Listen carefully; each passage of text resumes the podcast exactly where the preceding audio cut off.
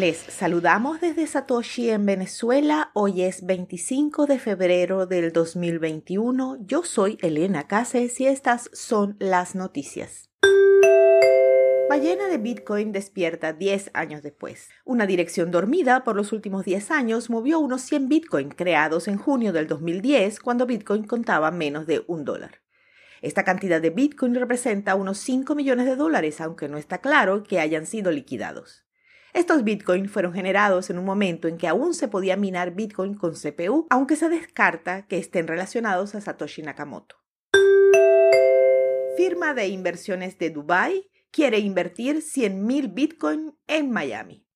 El IBC Group estaría desarrollando una estrategia de inversión para ayudar al alcalde de Miami, Francis Suárez, a cumplir su propósito de volver la ciudad de la costa estadounidense en un punto de referencia de esta criptomoneda y su tecnología. De acuerdo con las cifras difundidas, la inversión del IBC Group en Miami podría rondar los 4.800 millones de dólares. El plan del grupo es desarrollar la Miami 2.0 Blockchain Strategy Foundation, que convertiría a Miami en una referencia obligada sobre Bitcoin y blockchain a nivel internacional.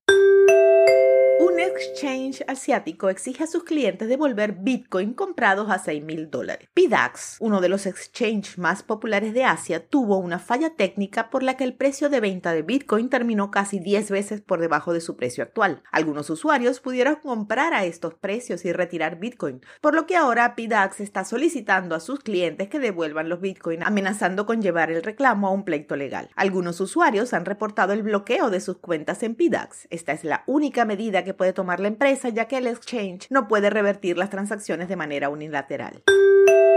La Fed se quedó sin conexión y causó estragos en la liquidación de dólares. Una interrupción en los servicios de la Reserva Federal generó importantes problemas en la liquidación de depósitos y retiros bancarios, afectando a múltiples exchanges de Bitcoin y otras criptomonedas. Durante la falla, la página de estado de servicio de la Fed mostró que la mayoría de sus servicios estaban inactivos. Especialmente crítico el hecho de que su red de liquidaciones quedara offline, porque no se podían completar transacciones financieras. Gemini, Kraken y Coinbase algunos de los más grandes exchanges de criptomonedas y los servicios relacionados a la liquidación en moneda estadounidense se vieron afectados.